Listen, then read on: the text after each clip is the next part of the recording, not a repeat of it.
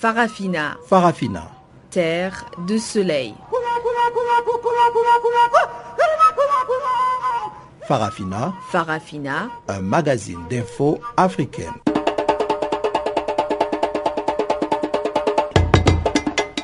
Présentation Pamela Kumba. Bonjour et merci d'honorer ce rendez-vous des actualités avec Farafina. La mise en onde de ce programme est assurée par Catherine Malika et voici le menu du jour. Afrique du Sud, le président Jacob Zuma échappe à une nouvelle motion de censure déposée au Parlement. Au Sénégal, le président Macky Sall veut réduire la durée du mandat présidentiel à cinq ans. Ses critiques dénoncent son incompétence à gérer le pays. Et puis, grève des fonctionnaires du Gabon, la Fédération des syndicats a rejeté 18% d'augmentation salariale sans prime proposée par le gouvernement.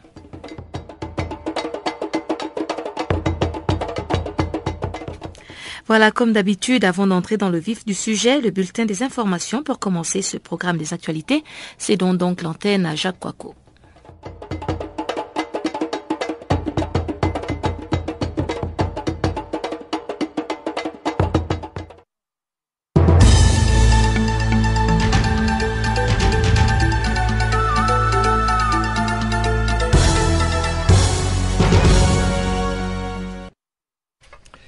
Bonjour, commençons par la Tunisie. Fin de l'attaque terroriste au musée du Bardo. Mercredi 18 mars, vers 12h heure locale, des hommes armés ont ouvert le feu à proximité de l'Assemblée nationale et du musée du Bardo dans le centre de Tunis. Trois individus habillés en tenue militaire ont tenté de forcer l'entrée de l'hémicycle, puis se sont dirigés vers le musée où des coups de feu ont retenti. Après plus de plusieurs heures de prise d'otages dans le musée, les forces de sécurité tunisiennes ont neutralisé les trois terroristes. Deux d'entre eux auraient tué et le troisième arrêté deux d'entre eux auraient tué donc et le troisième arrêté durant l'assaut. Selon le ministère de l'Intérieur, le bilan provisoire est de huit morts, sept étrangers et un Tunisien et plusieurs blessés.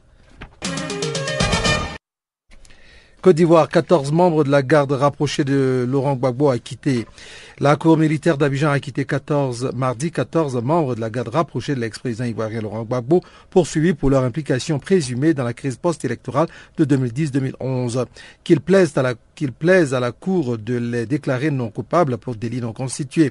C'est le procureur militaire Alexis Gabo qui a lui-même, dans son réquisitoire, plaidé mardi 17 mars pour l'acquittement de 14 membres de la garde rapprochée de l'ancien président ivoirien Laurent Gbagbo, les qualifiant d'exécutants. La Cour militaire d'Abidjan a abandonné a plutôt abondé dans le même sens. Les accusés, acquittés purement et simplement pour délit non constitué, seront immédiatement mis en liberté, a déclaré Anna Désiré Etia, la présidente de la juridiction. Ces militaires arrêtés le 11 avril 2011, au même moment que Laurent et Simon Gbagbo, par des éléments favorables à Alassane Ouattara dans la résidence présidentielle, étaient notamment poursuivis pour violation des consignes lors de la crise post-électorale de 2010 et 2011. Le procureur avait néanmoins réclamé dix mois avec sursis pour le lieutenant-colonel René Dalega, Daleba, ex-médecin militaire de Laurent Gbagbo, estimant qu'il n'avait pas déféré à l'appel lancé à l'armée par Alassane Ouattara, alors fraîchement élu président, de se rallier à lui. Pourtant, la sanction maximale pour des violations des consignes est de deux ans d'emprisonnement, alors que ces accusés ont passé quatre années de prison, a déploré de son côté maître Martial Gaoua, avocat de la défense. Outre le lieutenant-colonel Daleba, le commandant Norbert Kwassidoua, ancien aide de camp de Laurent Gbagbo et douze autres militaires acquittés, constituaient le premier cercle ou la dernière ceinture dans le dispositif sécuritaire de l'ex-président. Mali, les rebelles de la CMA refusent de signer le préaccord d'Alger. Ils n'auront pas réussi à les faire changer d'avis. Mardi 17 mars, une équipe de médiateurs internationaux a effectué une visite inédite à Kidal, bastion de la rébellion Touareg, pour convaincre les leaders de la coordination des mouvements de l'Azawad dans la projet CMA, qui regroupe les principaux groupes rebelles du Nord Mali, de signer le préaccord de paix validé le 1er mars à Alger. En vain, la CMA est est restée sur sa position officielle annoncée la veille dans un communiqué. Elle reste ouverte à une poursuite des négociations avec le gouvernement malien, mais refuse de signer le texte par affaire Alger qui, selon elle, ne répond à aucune de leurs revendications, notamment sur la question d'une autonomie poussée du Nord. Sans illusion, l'équipe de médiation internationale amenée par Mongi Amdi, le patron de la MINUSMA, mission de l'ONU au Mali, est donc repartie bredouille de Kidal. Elle était composée de représentants des pays voisins, de l'Union africaine, de l'Union européenne, UE, ainsi que de l'ambassadeur de France et du directeur Afrique du Quai d'Orsay signe que Paris prend ce dossier très au sérieux. Après trois heures de rencontre dans le camp de la MINUSMA à Kidal, ces médiateurs sont remontés dans leurs hélicoptères, dans leur hélicoptère en direction de Gao avec la conviction qu'il fallait poursuivre les discussions intermaliennes sous une autre forme. Il en va désormais de la survie du fragile processus de paix malien qui progresse très lentement depuis maintenant près de deux ans. De leur côté, les leaders de la CMA, pris en étau entre la pression de la communauté internationale et les positions radicales de leur base, tentent de faire bonne figure. Outre les amendements au préaccord d'Alger, ils souhaitent désormais avoir des pourparlers directs avec le gouvernement. Les autorités maliennes n'ont, elles, pour le moment, pas encore officiellement réagi. Parlons maintenant du Sénégal. Amadou Sall, l'ancien ministre de la Justice de Ouad, placé en détention. Ella Diamadou Sall, ancien ministre de la Justice d'Ablaï Ouad et avocat de son fils Karim dans la procédure pour enrichissement illicite dont le jugement doit être rendu le 23 mars, a passé sa première nuit à la prison de Rebus à Dakar. Après avoir été convoqué lundi 17 mars par les gendarmes de la section de recherche de Kolobane, ce membre éminent du comité directeur du Parti démocratique sénégalais, le PDS, opposition, a été inculpé d'offense au chef de l'État et atteinte à la sûreté de l'État. Dimanche dernier, lors d'un meeting à Guédiawaï, dans la banlieue de Dakar, Maître Sall s'était fendu euh, d'avertissement sans frais au président de la République. Si jamais Macky Sall fait emprisonner Karim Wad, il ne passera pas une seule nuit de plus au palais. Une sortie hasardeuse qui lui vaut de retrouver son client derrière les barreaux à quelques jours de la désignation du candidat du PDS à la prochaine présidentielle et du jugement de la CREI. Quiconque enfreindra la loi sera traduit devant les tribunaux, a indiqué Macky mardi matin, interrogé par les correspondants de la presse étrangère au Sénégal. L'état de droit comporte aussi des obligations et il faut éviter d'engager le pays dans un processus de déstabilisation, a-t-il ajouté à propos du cas Amadou Sall. Une poignée de sympathisants du PDS ou de membres des divers comités de soutien à Karim Ouad sont par ailleurs actuellement en garde à vue ou en, en attente d'un retour de parquet. Ils sont soupçonnés de fomenter des troubles au cas où l'ancien ministre du Ciel et de la Terre ferait l'objet d'une condamnation qui le maintiendrait en détention. Terminons avec euh, une note de mode de Miss Ariana Miyamoto, première Miss Japon métisse, victime d'attaques racistes. Ariana Miyamoto a 20 ans et elle et elle a été élue Miss Japon jeudi 12 mars 2015. La jeune femme est née et a grandi au Japon avant d'étudier quelques années aux États-Unis. Un parcours ordinaire jusque-là, sauf qu'elle a un trait particulier, plutôt original au Japon. Elle est Afu, un mot japonais dérivé de Af qui signifie moitié en anglais. La nouvelle reine de beauté nippone est de mère japonaise et de père afro-américain. Rien d'extraordinaire pour le commun mortel, mais au Japon, sur les réseaux sociaux, partisans et adversaires d'Ariana Miyamoto se déchirent allègrement. Pour les premiers, elle aurait, elle aurait été élue sur la base de critères de sélection mystérieux et serait donc une demi-Miss Japon. Quant à ceux qui voient d'un œil favorable l'élection d'Ariana Miyamoto, ils félicitent le choix du jury qui reflète selon eux la tolérance et l'ouverture progressive des mentalités japonaises fortement marquées par l'insularité. De fait, le Japon est resté un pays culturellement très homogène et très peu métissé. Les Afu sont souvent visés par des comportements discriminatoires dans leur quotidien. Des internautes ont été jusqu'à qualifier Ariana Miyamoto d'étrangère, d'autres affirmant qu'elle avait trop de sang noir pour être japonaise.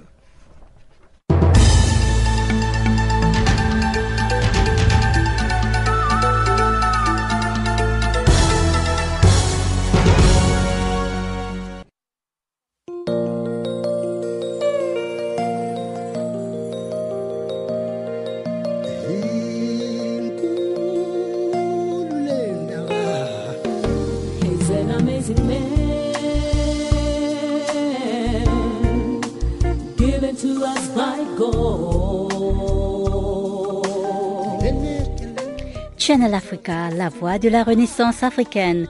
Écrivez-nous sur notre page Facebook Channel Africa. Faites-nous des tweets French Farafina ou bien Channel Africa 1.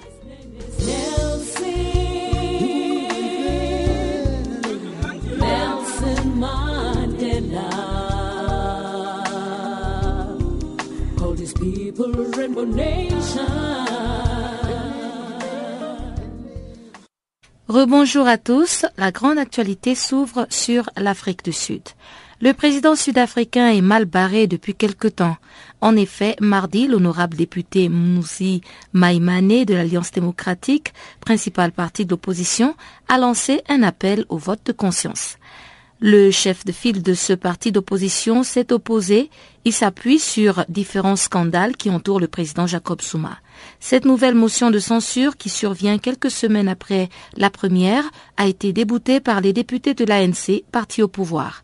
Analyse de Médard Abengue, analyse politique et panafricaniste. Avec tout ce qui s'est passé à l'ouverture du Parlement, le discours à la nation, ou bien le discours qu'on appelle l'état de la nation, tout ça, c'était du banditisme au sein du Parlement. Or, le, Parlement est considéré comme euh, la plus haute institution du pays, hein, où c'est la législation du pays. Alors, euh, avec ce, comportement voyou qui s'est passé pendant euh, le discours de l'état de la nation, il y a eu beaucoup de méfiance même au sein même de son propre parti. Alors, on peut utiliser l'opposition pour attiser le feu afin qu'on puisse en découdre avec lui. Et lorsque vous faites référence au comportement voyou, vous parlez exactement de quoi? Il y a eu d'abord le blocage de certains numéros de téléphone des opposants dans la salle, euh, la salle de, de plénière. Ce n'est pas tous les numéros de téléphone qui étaient bloqués. C'est seulement, c'était des numéros bien ciblés des membres de l'opposition euh, qui, ne pouvaient pas fonctionner. Ça, c'est un de deux, le fait d'introduire des services euh, de sécurité pour lyncher certains parlementaires dans la salle des plénières. Ça n'a jamais existé dans leur pays. C'était vraiment le premier, euh, l'un des plus grands scandales du pays. Et après, quand on lui pose des questions, le type de réponses qu'il donne, ce ne sont pas des réponses qu'un chef de l'État peut donner. C'est bon, un peu terre à terre, quoi. Alors, vous voyez tout ça, euh, l'image du pays commence à dégringoler. Alors, pour sauver les meubles, je pense que euh, les uns et les autres commencent à penser à son départ. Mais est-ce que vous pensez que le président Jacob Zuma, bien qu'il a toujours euh, le soutien de ses partisans, ses militants de l'ANC, qui ont voté contre cette motion? Écoutez, c'est un problème d'influence au niveau du parti.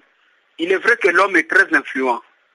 Il a grandi dans le parti, il a fait de grandes opérations du parti pendant la libération. Il a un réseau géant au sein du parti. C'est ce qui le maintient encore. Mais ça pour combien de temps? Parce que l'intérêt supérieur de la nation prime. Alors c'est tout à fait possible qu'à un certain moment, les gens n'en voudront plus. On est quand même dans un pays qui a une certaine liberté de presse, qui a une certaine démocratie dans nos pays africains, que ce soit au Congo, Gabon, Centrafrique, qui osera interroger un président sur euh, restructuration de sa, de, sa demeure, qui osera interroger même un simple ministre ou bien un président directeur d'une entreprise. Alors, est-ce que cela ne nous mène pas un peu à une situation où on a l'impression que les, les Sud-Africains prennent euh, avantage de cette euh, liberté d'expression pour pouvoir euh, humilier ou demander des comptes euh, au président En fait, le pays a certaines valeurs démocratiques qui sont rares dans notre continent africain. Vous avez vu au moins en 2007 ou en 2008 comment le président qui est parti l'a entre les pattes comme Milou. Alors, c'est toujours dans le cadre des valeurs démocratiques que le pays est en train de défendre, une constitution progressive, une cour constitutionnelle. Bon, en fait, ce qui donne encore un peu de chance au pays, ce sont les structures. Le pays a encore des structures viables et fiables. Alors, ce sont ces valeurs démocratiques auxquelles les uns et les autres croient qui vont le faire partir finalement. Aujourd'hui, on dénonce euh, beaucoup de maux sociaux en Afrique du Sud. Beaucoup de Sud-Africains se plaignent des conditions de vie, notamment dans les townships. Est-ce toujours le fruit des années d'apartheid? Non, non, pas du tout, parce que euh, même un, enfant qui est né après 20 ans, on l'appelle déjà majeur. Alors, ce n'est plus un problème d'apartheid, c'est un problème du régime qui est au pouvoir. Donc, ils ont déplacé les priorités, ils ont adopté un comportement qui, en quelque sorte, oublie leur propre passé. Et c'est ce qui commence à créer beaucoup d'inquiétudes parmi beaucoup d'analystes. Euh, vous voyez, euh, il y a trop d'inquiétudes d'ailleurs sur la corruption, sur le comportement même de certains officiels qui sont à la tête du pays. Il y a beaucoup d'inquiétudes sur le traitement des étrangers, la xénophobie. On, on, tue les étrangers. Bon, en fait, il y a beaucoup d'inquiétudes que de, certitudes. Et dans ces conditions-là, il y a équilibre instable au niveau de- des structures sociales du pays. Et ce qui va faire que les gens en auront marre à un certain moment, ils vont chercher euh, qui est le sorcier. Et bon, si c'est lui le sorcier, alors il faudra euh, mettre le sorcier hors d'état de nuire. Il faut souligner que les députés sud-africains ont débattu pendant plusieurs heures avant que la motion de censure ne soit rejetée par la majorité. Cet affront public démontre tout simplement combien de fois le président Jacob Zuma est contesté dans son pays et à cela s'ajoute une déclaration de l'opposition de le poursuivre en justice dans l'affaire de 246 millions pour renouveler sa résidence Kandla. Mais tu vas où comme ça?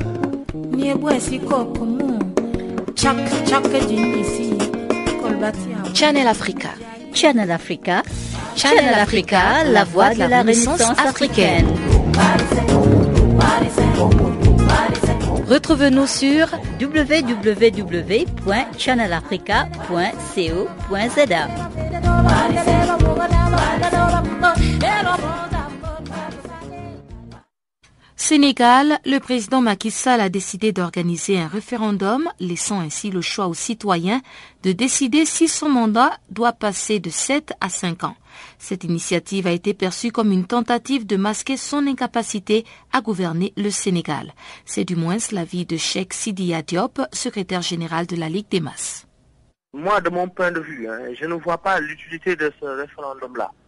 Parce que euh, tenir un référendum pour écouter euh, son mandat euh, n'a pas de sens. Il s'est engagé pour sept ans. Dans les normes, il doit pouvoir respecter ces, cette année-là. Maintenant, lui, s'il est incapable de pouvoir régler le problème des Sénégalais, mais il n'a qu'à démissionner. C'est- plus rapide. Et d'ailleurs, ça fait loufoque. Le fait de démissionner et de se représenter ça fait loufoque. Euh, C'est du jamais vu. Cela n'existe qu'au Sénégal. Un mandat de 5 ans, ça dépend de la personne. Hein? Parce qu'il y a des personnes qui sont extrêmement lentes comme des tortues. Même un mandat de 10 ans ne les suffirait pas pour euh, bâtir le pays, tenir ses promesses. Par contre, il y a certaines personnes qui vont à l'essentiel, qui ne perdent pas du temps. Rien que deux années peuvent suffire hum, pour régler le problème sénégalais.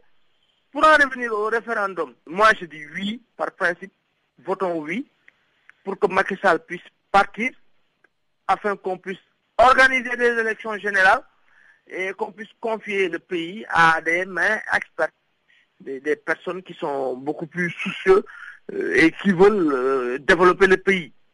Moi, c'est mon point de vue que j'ai sur cette question-là, mais encore une fois comme je l'ai dit, euh, ça n'a pas de sens de créer un référendum, de perdre autant de milliards pour euh, démissionner et se représenter. Ça n'a pas de sens. Et d'ailleurs, il y a des juristes qui m'ont dit, parce que j'ai eu à discuter avec des éminents juristes sur la question, qui m'ont dit qu'il ne peut pas être candidat. Macky Sall ne peut pas être candidat. Lorsqu'on démissionne d'une société, on a démissionné, on ne peut pas, encore une fois, faire acte de candidature. Cela n'existe nulle part. Rien que pour la forme. Il ne peut pas être candidat. Et moralement inacceptable, politiquement impopulaire et juridiquement euh, irrecevable. Ça, ce sont des, juristes, des, des- juristes, des experts en droit public, des professeurs d'université et qui ont au bas mot 25 années d'expérience, qui me l'ont dit que le Sénégal est un cas d'école, que la candidature de M. Macky Sall est irrecevable. Mais est-ce que ce n'est pas aussi une euh, stratégie peut-être pour ravir les cœurs des Sénégalais après la débâcle euh, du procès de Karim Ouad Quand on sait qu'il y a beaucoup de ces homologues présidents là aussi en Afrique qui tentent à tout prix de modifier la constitution pour se maintenir au pouvoir. Mais encore une fois de plus, n'est-ce pas une autre forme de modifier la Constitution et de se maintenir au pouvoir? Parce que la Constitution a été tripatouillée. On vous a élu pour sept ans. C'est vous-même qui vous êtes présenté. On vous a élu pour sept ans. Vous avez fait trois ans. Vous dites maintenant on réduit le mandat. Mais, où est-ce que vous avez vu un pays où un président réduit son mandat? Lorsqu'on est en train de bâtir, on est en train de réaliser le projet des Sénégalais. Mais au contraire, si on est un patriote, on est animé de cette volonté-là. Mais quelqu'un qui, est en train de poser des actes, mais cette personne-là, mais elle, est toujours dans cette volonté, dans cette continuité-là de poser des actes. Mais on ne peut pas un jour se lever, dire que voilà, j'ai réduit mon mandat, on manœuvre. Dès lors que la Constitution est manœuvrée, elle est tripatouillée, mais encore une fois, c'est la même chose. C'est la même chose. C'est kiff kiff borico avec les autres présidents? C'est des retouches de la Constitution. Une façon de se maintenir au pouvoir. Mais de toute façon, les Sénégalais ne sont pas dupes. hein. Les Sénégalais ne sont pas dupes. hein. Mais en matière de bilan, il a un bilan qui est catastrophique. On ne peut pas servir un bilan aussi catastrophique que celui-là au Sénégalais et les demander encore nos nouveaux programmes, une nouvelle étape. Ça, c'est impossible. Macky Sall, il a un bilan qui est catastrophique. C'est une question de salubrité publique. Il n'a qu'à démissionner, organiser des élections générales, hein, parce que lui-même, il est disqualifié. Son camp est disqualifié, la majorité est disqualifiée. Il organise des élections générales, qu'on puisse reprendre le pays, confier le pays à des mains qui sont expertes, soucieuses du devenir des Sénégalais et des Sénégalais. Moi, c'est ce point de vue-là que j'ai. C'est mon point de vue sur cette question-là. Mais encore une fois, c'est une manœuvre constitutionnelle. Tout ça, c'est de la mascarade électorale. C'est tout. C'est de la mascarade, c'est tout. C'est une façon de camoufler son échec, c'est tout. Merci. Vous écoutiez donc Cheikh Sidi Diop, secrétaire général de la Ligue des masses. En République démocratique du Congo, les experts de la communauté de développement de l'Austral sont réunis depuis lundi à Kinshasa, la capitale congolaise. Cette trentième réunion annuelle de la SADEC a pour thème l'usage des outils de l'évaluation de la conformité avec un accent particulier sur l'accréditation pour obtenir une meilleure réglementation technique. Jean-Noël Bamouenze nous appelle depuis Kinshasa. La rencontre qui se tient au Grand Hôtel ici à Kinshasa réunit des centaines de délégués venus justement de différents pays membres de la communauté de développement de l'Afrique australe. Les participants ont toute une semaine pour réfléchir sur l'intégration économique régionale effectivement autour du thème l'usage des outils de l'évaluation de la conformité, un sujet de trop d'intérêt pour les États membres de la SADEC. C'est en tout cas ce qu'a souligné la ministre congolaise du Commerce, Ngoudianga Bayokisa. Il s'agit d'une réflexion qui présente un intérêt majeur pour l'intégration régionale dans laquelle nos États sont engagés. Ainsi, je pense qu'elle sera à la fois le cadre d'évaluation des actions définies lors de la dernière réunion annuelle, d'établissement des plans d'action futurs et de définition des stratégies visant, premièrement, la facilitation du commerce au travers des normes et règlements techniques ainsi que des procédures d'évaluation de la conformité harmonisées et basées sur des normes internationales. Deuxièmement, L'assurance que l'approche régionale traitant des questions relatives aux obstacles techniques au commerce est alignée sur les recommandations de l'Organisation mondiale du commerce et ne doit pas résulter à la création des barrières non tarifaires. Troisièmement, la facilitation de la compétitivité industrielle en garantissant l'usage des normes pertinentes et la production des biens et services de qualité dans la région et enfin, quatrièmement, la protection des consommateurs en assurant l'usage de la réglementation basée sur les meilleures pratiques relatives à la qualité, à la sécurité et à l'évaluation des conformités en vue de promouvoir et de soutenir la croissance commerciale dans la région. Je voudrais souligner le fait que la facilitation du commerce est une préoccupation majeure pour les PMA elle passe notamment par la réduction des obstacles techniques au commerce et contribuera à la promotion des flux commerciaux et à la réduction des coûts des affaires à travers les États membres. Cette réduction des barrières en vue de l'accroissement des investissements et le développement des industries compétitives doit s'inscrire dans une logique de développement durable susceptible de produire des biens et services régionaux de qualité et compétitif afin d'accélérer la croissance économique. C'est dire la réduction par la même occasion de la pauvreté de nos peuples et la réalisation des objectifs fixés dans le protocole commercial de la SADEC sur les obstacles techniques au commerce. Les travaux de cette rencontre annuelle de la communauté de développement de l'Afrique australe en cours depuis lundi vont jusqu'à ce vendredi. Jean-Noël Bamwese, Channel Africa, Les autorités nigériennes veulent doter le pays d'un code de procédure civile, document qui va permettre aux acteurs de la justice, les juges notamment, de mieux trancher sur les questions civiles qui se présentent à eux. Depuis son indépendance en 1960, le Niger ne dispose pas d'un tel type de document. Le projet de loi est transmis aux parlementaires qui sont en session pour qu'ils l'examinent et l'adoptent. C'est dans le cadre de ce processus d'examen de ce projet de loi que les députés ont appelé hier les techniciens du ministère de la Justice pour leur permettre de mieux appréhender les enjeux de ce code. D'autres précisions avec notre correspondant au Niger, Abdul Razak Idrissa. Bien que la majorité des députés étaient absents à cette matinée du lundi, les techniciens du ministère de la Justice ont expliqué le sens et l'importance du projet de loi qui permettra à notre pays pour une fois de disposer d'un document sur les procédures à suivre en matière civile. Issa Wassey, directeur de la législation au ministère de la Justice. Code de procédure civile, c'est en fait c'est la procédure à suivre pour le règlement d'un litige entre particuliers. Donc c'est d'autant plus important qu'aujourd'hui, de l'indépendance à aujourd'hui, le Niger n'a pas son code de procédure civile. Or, tous les jours que Dieu fait, il y a des jugements qui sont rendus dans nos différents tribunaux. Donc ces juges-là sont obligés soit de se référer au code de procédure civile français, au code de procédure, euh, il y a un code de procédure civile applicable euh, dans l'AOF, donc euh, un, code un, ramassé de textes de, de 1925 qui a été rendu applicable en 1960. Donc c'est ça que les gens appliquaient et d'autres instruments juridiques euh, communautaires tels que euh, l'OADA.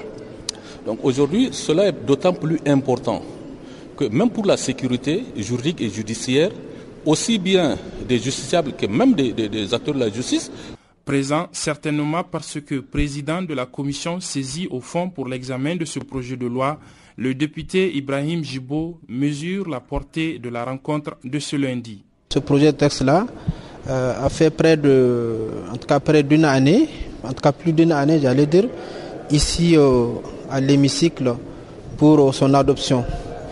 Et l'importance de ce texte fait en sorte qu'au niveau de la conférence des présidents et l'ensemble des députés d'ailleurs, euh, ont souhaité en tout cas avoir un certain nombre d'informations autour de ce texte-là, notamment ces enjeux, pourquoi ce texte, et quelle est la portée de ce texte-là, comprendre les enjeux, les tenants et aboutissants de ce projet-là. C'est ça le plus important. Que ce soit solennel ou pas, ce n'est pas ça le. En tout cas, je crois que ce n'est pas ça le plus important. De tous les pays de la sous-région, le Niger est le seul à ne pas disposer d'un code de procédure civile. C'est pour combler un tel vide que le projet de loi a été initié par le gouvernement il sera examiné par le Parlement à partir du 2 avril prochain. Abdul Razak Idrissa à Niamey pour Canal Africa.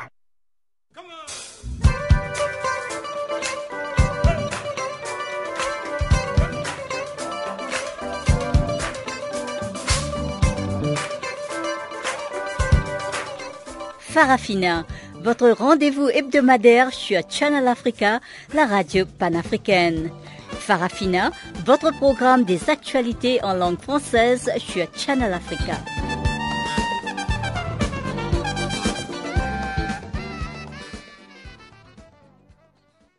Et nous entamons le deuxième segment de ce programme des actualités en français avec le bulletin économique de Jacques Wakou.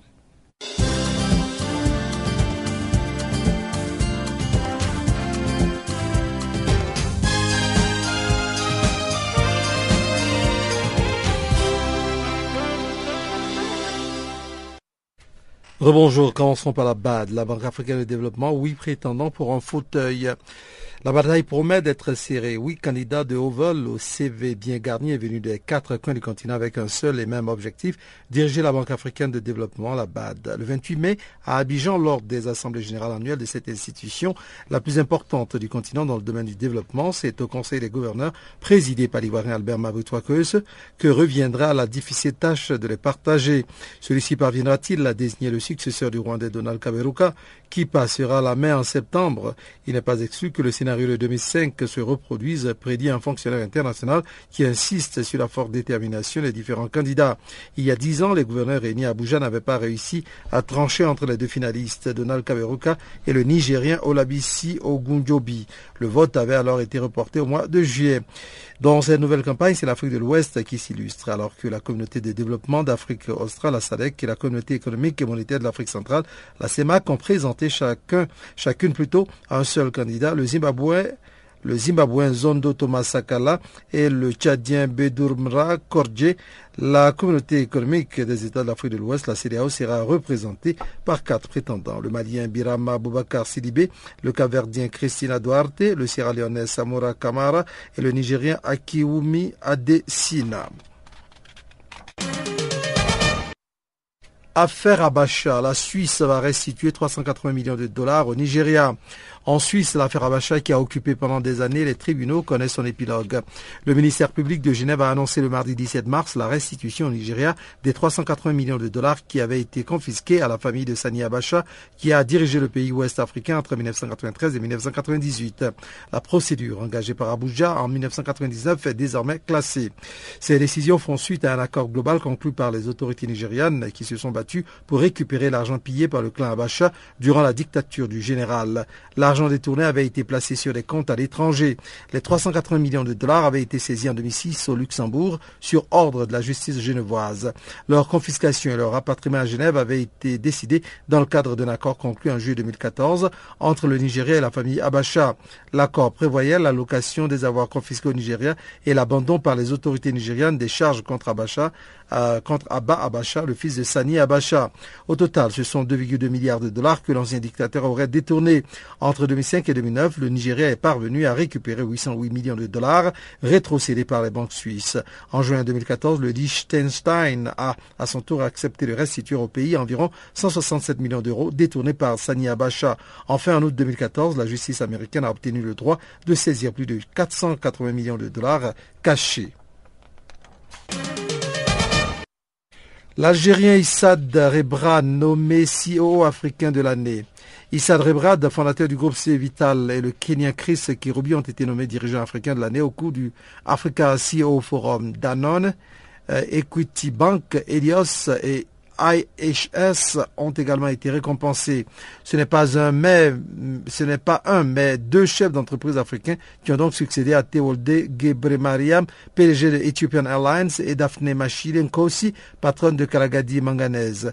L'Algérien Issa Rebrad Rebrab et le Kenya Chris Kiribio ont été nommés donc CEO africain de l'année au cours du Africa CEO Forum. Pour la troisième fois, un jury de professionnels du Conseil de l'investissement et des médias ont récompensé le secteur privé opérant sur le continent. Côte d'Ivoire, un géant canadien au capital de NSIA exclusif, donc euh, le capital investisseur Emerging Capital Partners a décidé de céder ses parts dans le groupe ivoirien de banque assurance NSIA, fondé et contrôlé par Jean Kakou Diagou à la Banque nationale du Canada pour plus d'une centaine de millions d'euros. C'est un long feuilleton qui touche à sa fin, entamé réellement depuis plusieurs mois mais dans les têtes depuis près de deux ans, le processus de cession par Emerging Capital Partners, à l'abrégé ECP, de ses 26% dans le capital de NSIA, participation qui détient euh, NSIA vié et non vié de même que le pôle bancaire BIAO devrait être bouclé dans les prochains jours. Le capital investisseur panafricain basé aux États-Unis et co-dirigé par Vincent Le Guenou et le patron du groupe ivoirien de banque assurance Jean Diagou ont choisi le consortium formé par la Banque nationale du Canada, la BNC et Amétis. L'opération aurait été actée dans la journée du 16 mars au cours du Africa CEO Forum qui se tenait à Genève. Terminons par Standard Poor's révèle la note qui révèle la note du Rwanda à B+. L'agence de notation Standard Poor's, en abrégé S&P, a indiqué dans un communiqué publié le 13 mars avoir relevé d'un cran la note à long terme du Rwanda de B à B+, pour ses émissions en devises étrangères et locales. Cette amélioration est assortie d'une perspective stable. La note à court terme du pays est maintenue à B. Suite à cette hausse, la notation du Rwanda est au même niveau que celle attribuée par Standard Poor's à l'Angola, au Gabon, au Kenya, au Sénégal et à la Zambie. Elle est supérieure à celle du Congo-Brazzaville, de l'Ouganda et du Cameroun notée B. S&P explique que sa décision pour la reprise économique du pays qui a enregistré une croissance de 7% en 2014 contre 4,6% l'année précédente, selon les chiffres avancés par Clever Gettet, le ministre rwandais des Finances, euh, battant ainsi les prédictions assez conservatrice publiée par la Banque mondiale en août dernier. L'agence de notation prévoit que le PIB du Rwanda devrait progresser de 7% par an en moyenne sur la période 2015-2018. Une performance légèrement en baisse par rapport aux 8,2% réalisés en moyenne entre 2006 et 2012 selon les estimations de Reuters, mais qui reste supérieure aux perspectives de croissance de l'Afrique subsaharienne sur cette période.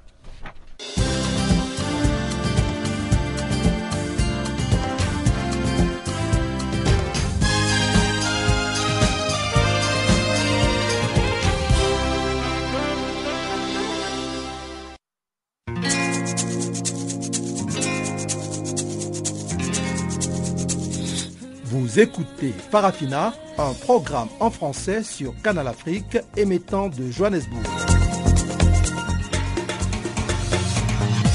Pour vos réactions à nos émissions, écrivez-nous soit à l'adresse électronique suivante farafina.channelafrica en un seul mot, ou envoyez-nous un SMS au numéro qui suit 00 27 833 81 56 59.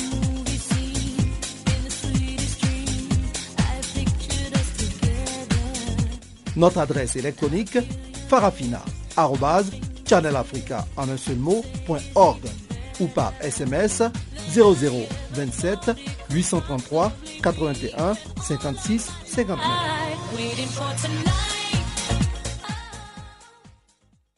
Au Gabon, la dynamique unitaire des centrales syndicales rejette catégoriquement la proposition du gouvernement. Celle-ci stipule une augmentation salariale de 18%, mais les fonctionnaires de l'État perdent leurs primes et plusieurs indemnités. Le mouvement de grève se durcit donc et Marcel Libama de la Convention nationale des syndicats du secteur éducation nous en dit plus. Le gouvernement n'a rien décrété. Depuis les discussions qu'on a eues avec le gouvernement, ils nous ont fait la proposition d'augmenter 18% le salaire de brut de chaque fonctionnaire et d'accepter la suppression de la prime d'incitation à la performance du chef gouvernement. Et elle a été rejetée par nous, catégoriquement.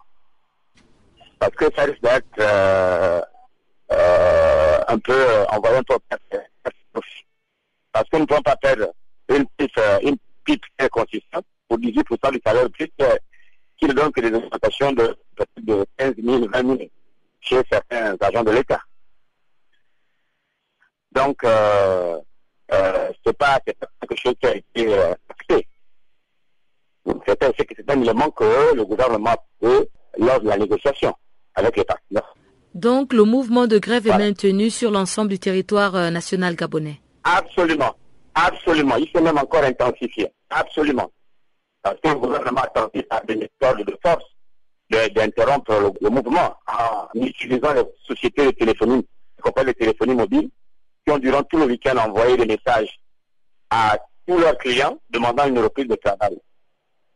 Et heureusement, il y a eu, euh, ça a été contre-productif parce que beaucoup n'ont pas répondu à cet appel du gouvernement et syndicalistes qui lui sont euh, affidés. Donc on a même pas un trimestre. Je connais des grèves que nous avons fait plus d'un trimestre Hein, donc, euh, on a déjà eu des grèves là chez nous. Hein, donc, euh, la grève dure. En fait, ce qui dure autant dans tous les secteurs, la première qui dure autant, c'est dans le secteur d'éducation, le secteur auquel j'appartiens, on est souvent habitué à, des grèves aussi longues, hein, qui durent. Et dans ce cas-là, le spectre euh, de l'année blanche plane déjà sur les établissements Non, non, rien ne plane. Il n'y a rien qui plane.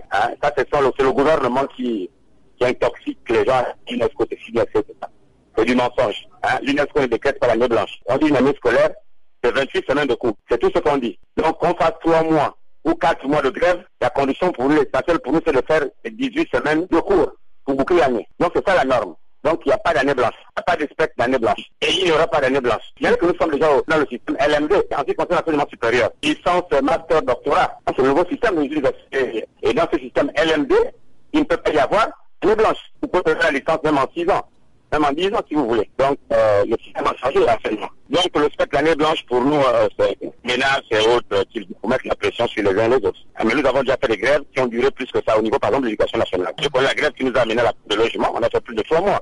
l'exercice nous a amené à obtenir la prime d'incitation, à la prime de la prime, pardon, d'incitation à la fonction enseignante. On avait fait plus de trois mois. On n'était pas de rentrée, nous avons fait le cours en janvier. Il n'y a jamais eu d'année. On a déjà fait de trois mois, on n'a jamais pas l'année blanche. C'est pourtant l'UNESCO pour nous, c'est quelque chose qui ne tient pas la route. Euh, la grève se continue parce que euh, le gouvernement, comme je disais tantôt dans nos premières interviews, que c'est une promesse, c'est un engagement du chef de l'État. Et il a réitéré cet engagement lors de son discours du 31 décembre 2014. Il avait exigé, ainsi le gouvernement, à mettre en place euh, dès janvier le nouveau système de rémunération.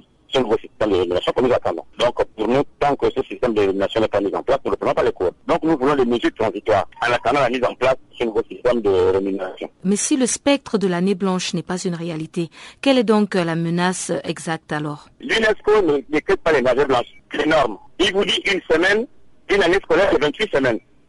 Vous pouvez les 28 semaines en 3 mois, en 4 mois ou en 16 mois. L'essentiel est que ce volume en semaine-là soit respecté. Maintenant, si vous passez les examens, menacé, c'est peut-être les examens.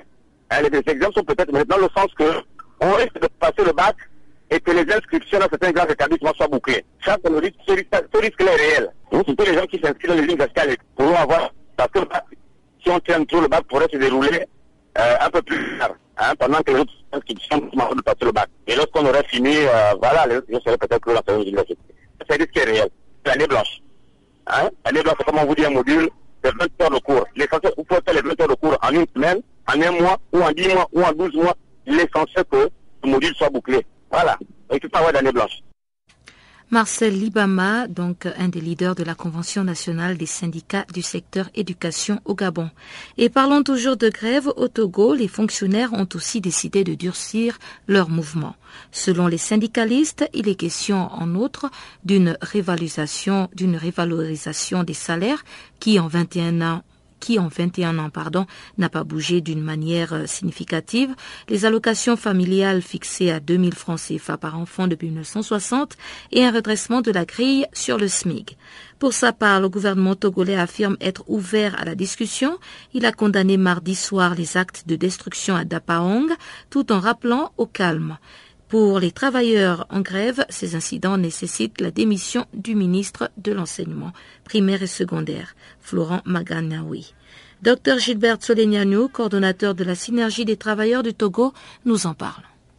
Il y a eu des, il y a eu mouvements. Euh, il y a eu le dimanche, le dimanche 15 mars, chaque membre de la synergie a été euh, la, la, dernière ville au nord du pays donc, ils ont été attaqués par des miliciens qui les ont blessés et tout. Et donc, le lendemain, le 16 mars, lorsque le, nos camarades là-bas voulaient tenir leur assemblée générale, les miliciens sont encore arrivés. Donc, euh, ce lundi-là, il y a eu beaucoup de, il y a eu échauffourées C'était terrible, quoi. Et tout cela est né du fait que le ministre de l'enseignement primaire et secondaire avait sorti une note où il demandait aux directeurs régionaux de, faire parvenir la liste de tous les enseignants qui, font grève et d'identifier dans leur région les gens capables d'exercer la profession enseignante. Pour faire bref, en somme, ils veulent licencier les enseignants qui feront grève et les, remplacer par d'autres personnes qui vont trouver comme ça sur le tas. Ce qui a encore exacerbé la tension et énervé les enseignants parce qu'ils se sont vus directement indexés et menacés de licenciement par le, ministre. Et, cette disposition va en compte de toutes les lois, de tous les textes en vigueur dans notre pays, parce qu'au niveau du code du travail, il est dit dans, un des articles qu'on ne doit pas licencier un travailleur qui est en grève. Le licenciement n'est pas la solution mais le ministre l'a demandé Et après ça a conduit à l'escalade de la, des troubles dans les adaptants et tout, et dans d'autres villes. Donc face à ça, face au fait que nos camarades aient été euh, violentés par des milices, des, et tout ça, et par la volonté du ministre qui, n'est pas communiqué avec les, textes en vigueur, ni la constitution, ni le code du travail. Donc, c'est ça, dans notre pays, on m'a demandé simplement qu'il démissionne tout. On envoie un courrier au Premier ministre lui demandant de lui euh, le ministre de l'Enseignement primaire secondaire. Lorsque vous avez demandé la démission du ministre, est-ce que vous avez eu euh, une réponse de la part des autorités? Ils n'ont pas répondu. ils n'ont pas répondu. Pas encore en tout cas. Ils n'ont pas répondu. Euh, moi n'a pas répondu. Bon, chacun a fait à sa tête, c'est sûr, c'est ça. Mais nous, nous allons, nous allons rester fermes dans pour qu'ils partent. Plus de nos, de nos indications. Voilà. Mais tu vas où comme ça?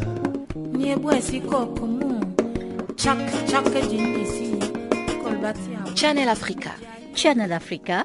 Channel Africa, la voix de la Renaissance africaine. Retrouve-nous sur www.channelafrica.co.za.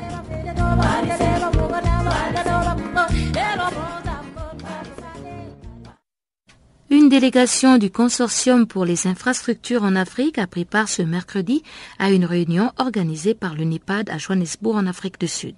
C'était pour Calixte Kabanda, un membre de ce consortium, l'occasion de faire connaître cette initiative du G8 qui a tendu la perche à l'adhésion au, 20, au G20. Le consortium pour les infrastructures en Afrique a pour objectif d'augmenter les investissements sur le continent et voici les explications de Calixte Bakabanda.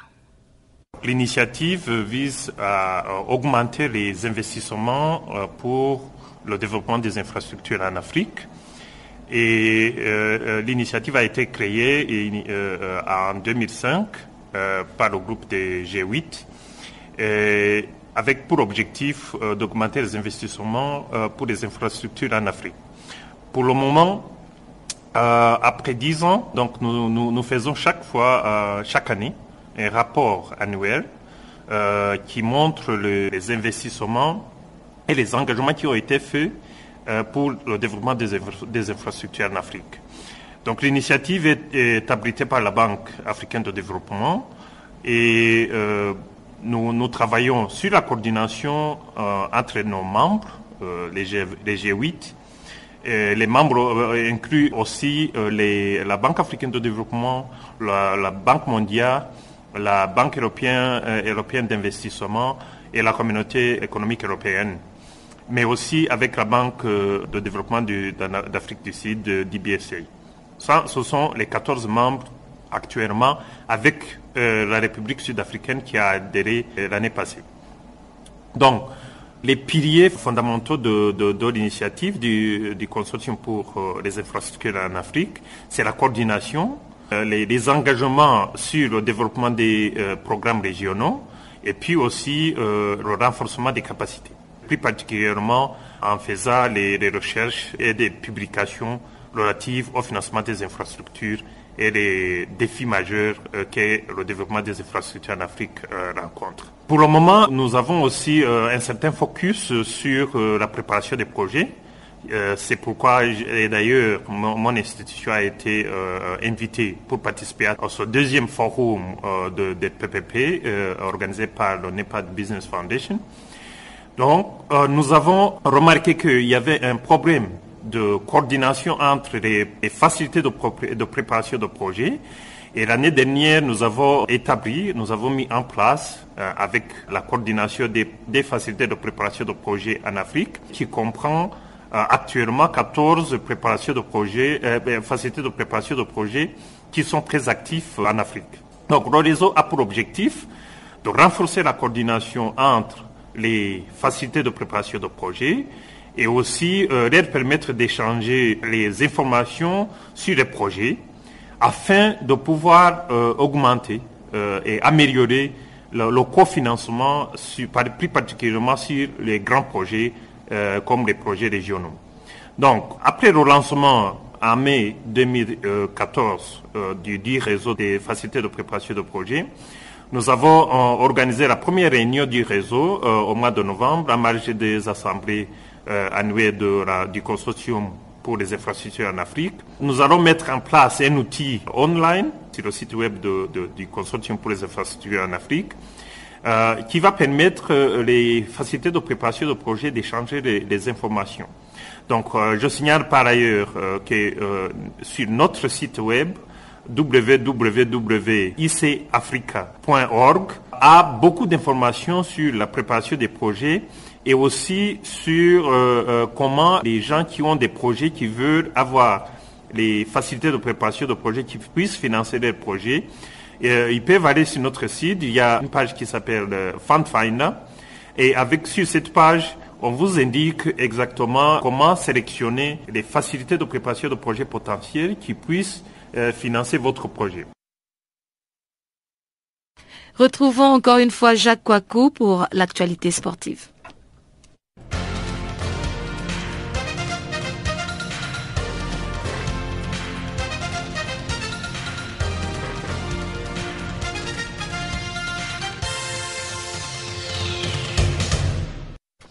Bonjour, Alain Giresse de retour à la tête des, des Aigles du Mali.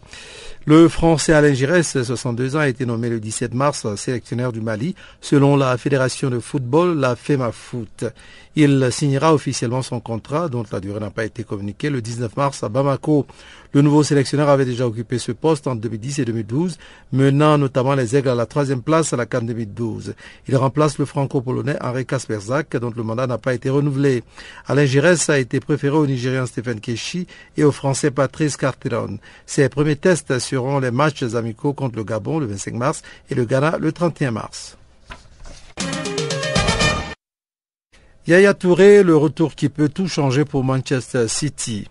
Yaya Touré is back. Absent au match aller en Angleterre, le milieu de terrain ivoirien sera de retour ce mercredi au Camp Nou pour affronter le FC Barcelone en huitième de finale au retour de la Ligue des Champions.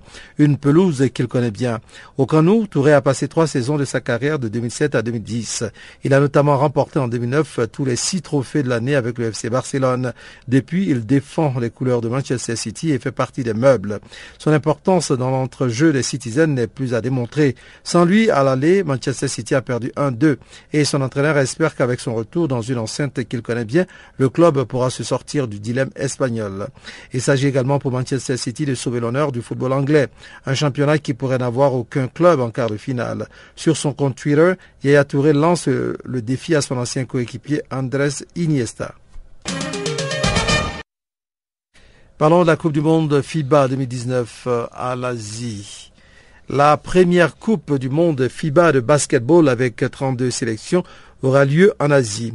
Après un appel à candidature pour l'organisation des Coupes du Monde 2019 et 2023, la FIBA a annoncé ce lundi que l'édition 2019 se disputera dans un pays asiatique. Cette décision réduit à deux le nombre de pays en lice pour abriter la compétition. Ainsi donc, la Chine et les Philippines sont les deux candidats à l'organisation de la Coupe du Monde FIBA 2019. Le pays hôte sera connu à l'issue de la réunion du bureau central de FIBA les 18 et 19 juin 2015. La candidature des quatre autres pays, à savoir la France, l'Allemagne, la Turquie et le Qatar, est retenue pour l'édition 2023. L'organisateur devrait être annoncé en 2016. On rappelle que Team USA a remporté le récent mondial organisé en Espagne l'année dernière. Terminons avec du tennis. Indiana Wells, Serena Williams au rendez-vous des quarts. Serena Williams concède un premier set à l'Open d'Indiana Wells, mais poursuit son aventure. La numéro 1 mondiale a été poussée au tie-break par sa compatriote Sloane Stephens avant de s'imposer 7-63, 6-2, 6-2. C'est la onzième victoire de suite de Serena Williams cette année. Elle affrontera pour une place en demi-finale Timea Basinski, 26e à la WTA, tombeuse en trois manches de l'Ukrainienne Elina Svitolina 4-6, 6-1, 6-1. Battue lors de leur unique confrontation sur le circuit Rome en 2010, la Suissesse a conscience de l'épreuve qui l'attend. Elle, c'est-à-dire Serena Williams, est la meilleure joueuse depuis des années, a-t-elle confié. Elle est incroyable. Elle devrait être une source d'inspiration pour tous les athlètes, hommes et femmes de tout sport, parce qu'elle a ce pouvoir, cette volonté et la férocité.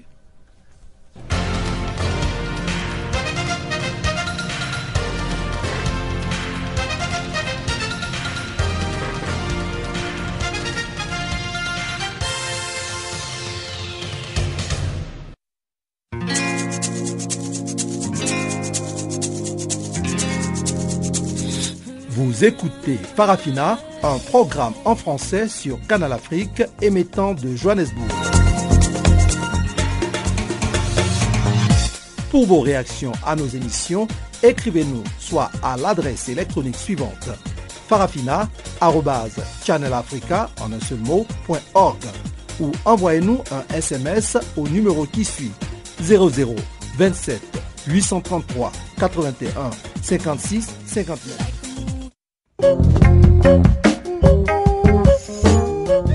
Chers auditeurs, Farafina, c'est terminé pour ce soir. Encore une fois, merci d'avoir honoré ce rendez-vous.